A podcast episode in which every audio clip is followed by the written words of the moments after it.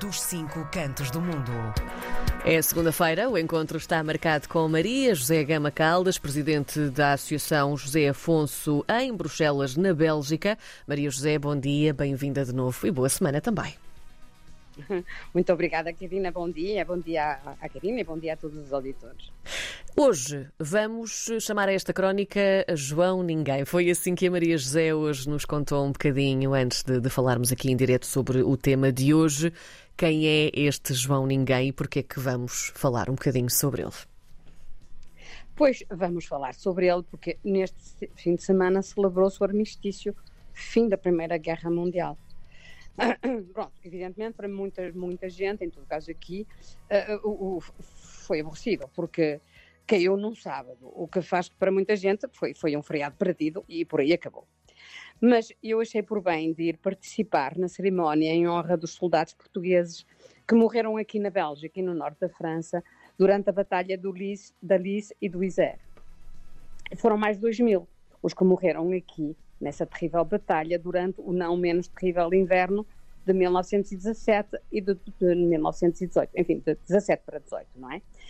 Agora, uh, onde é que isso se passou? Passou-se em, em, em Gão, na Flandres, porque existe nessa, na cidade de Gão, na Flandres, uma placa em nome dos uh, portugueses que aqui deixaram a vida. E é sempre junto dessa placa que o cônsul honorário de Portugal, aqui na Bélgica, que se tenham, eu vou-lhe estropear o nome ao pobre do homem, o Bruno Joyce de Terbister, que, que, que, tem um, com o seu português também arrevesado, e, mas com muito amor pelo nosso país, e ele organiza todos os anos essa cerimónia. Uhum. Agora, é uma coisa que se aprende na escola, eu ainda me lembro, não é? Portugal participou na Primeira Guerra Mundial, dita a Grande Guerra. Mas como as batalhas decorreram longe do território nacional e que já foi há muito tempo, não se, guarda, não se guarda uma forte consciência coletiva dessa participação.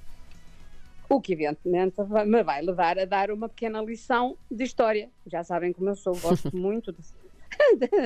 e nós gostamos muito que assim seja. Por isso, vamos a isso. Vamos.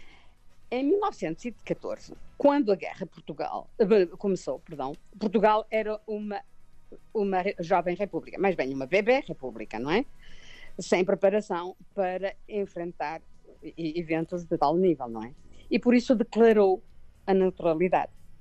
Mas infelizmente não pôde manter esse estatuto. Em África, os territórios portugueses ficaram ameaçados, estavam ameaçados com com guerrilhas constantes nas suas fronteiras com as colónias alemãs. Ora, depois de variedíssimas circunstâncias que nós vamos passar por alto, em 1916 a Alemanha declarou-nos eh, oficialmente a guerra. E depois aí, claro, meus amigos, a partir daí já não havia nada a fazer, era preciso andar para a frente, não é? E Portugal constituiu então, como povo, um corpo expedicionário português, abreviando CEP, uh, de mais de 57 mil homens que veio reforçar as linhas dos aliados nas trincheiras lamacentas do norte da França e da Bélgica. Agora, se juntarmos estes soldados, não é, do corpo expedicionário, aos que foram defender as colónias em África, Portugal mobilizou mais de 105 mil homens durante a Primeira Guerra. Desses 105 mil homens, 7.820 morreram a maior parte em África, e um pouco mais de 2 mil na França e na Bélgica. E valha-nos a Nossa Senhora que isso é sem contar os feridos e os estropiados. Bom, e eu agora já estou a ouvir a Karina a dizer: Oh, Maria José, já nestas crónicas tantas vezes nos disse que é, que é, que é pacifista. Então não é pacifista. não, precisa, não precisa de uma associação que tenha o nome de um cantor que é pouco levado pelas coisas e pelas honras militares. Porquê é que vai participar nessas comemorações? Pois a resposta é porque precisamente sou pacifista, como o Zeca era. Porque acho que não nos podemos esquecer que as guerras são declaradas por responsáveis nas altas esferas da sociedade em nome de valores que, aliás, são extremamente fundamentais, como a liberdade, mas que elas também têm por trás interesses muito mais terra a terra, menos nobres. E o que é certo, e aí é sim, é muito certo, é que quem acaba por ter as armas na mão, por morrer, e por matar. São precisamente os pobres diabos que não tiveram outro remédio que ir batalhar e muitas vezes sem sequer entender os interesses que estão em jogo. Agora, eu, pessoalmente, não estou minimamente habilitada para falar em nome desses pobres diabos que aqui vieram morrer. Mas para preparar esta crónica e apresentar os números com alguma validade histórica, fiz uma que outra busca e encontrei um livrinho improvável que recomendo a todos, que até pode ser descarregado gratuitamente da internet.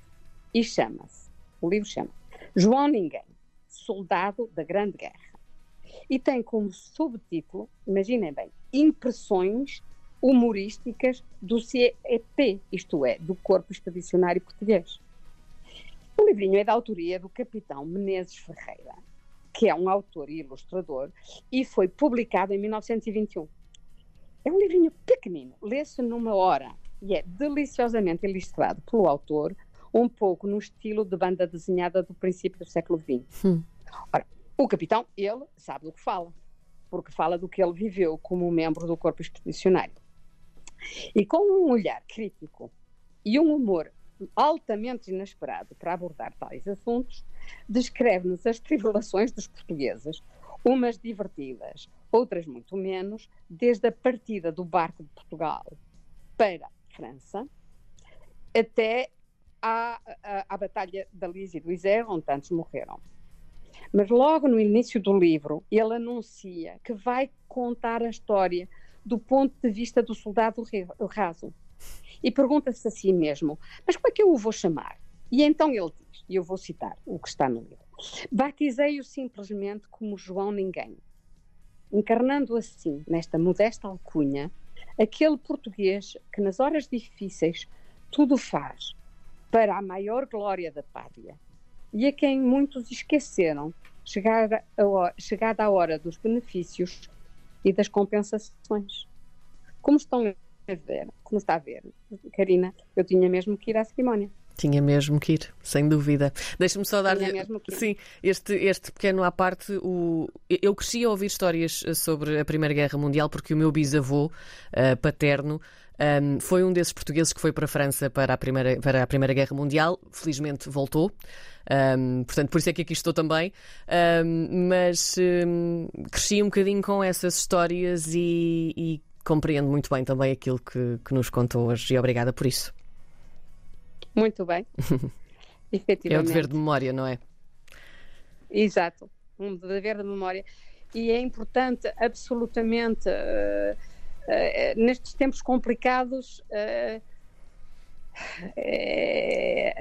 houve muita emoção na reunião, na, na, na, cerimónia de, de provavelmente nem todos pelas mesmas razões, mas é certo que estavam lá os representantes oficiais portugueses da NATO, toda a gente pensa que estamos num momento em que as coisas podem mesmo ir mal. Sim. E, e, é verdade que isso dá todas essas coisas, uh, a todos estes eventos, uma dimensão suplementar. Mas eu continuo a dizer, é agora, neste momento, antes das coisas se cristalizarem para o mau lado, que nós temos todos que dizer uh, vamos trabalhar para que isso não aconteça, vamos trabalhar para a paz, vamos trabalhar para a justiça, porque senão estamos mal e isso de morrer por, por, por eu sou como dizia o Brassens, morrer pelas ideias sim, mas de morre lenta. Conhece a canção? Sim, claro que sim. Então, claro que sim. acho que sim, também é de circunstância. sim, sim. Muito bem, muito obrigada. Mas sem abdicar dos valores, sem abdicar dos valores, não é? Sem dúvida. Exato.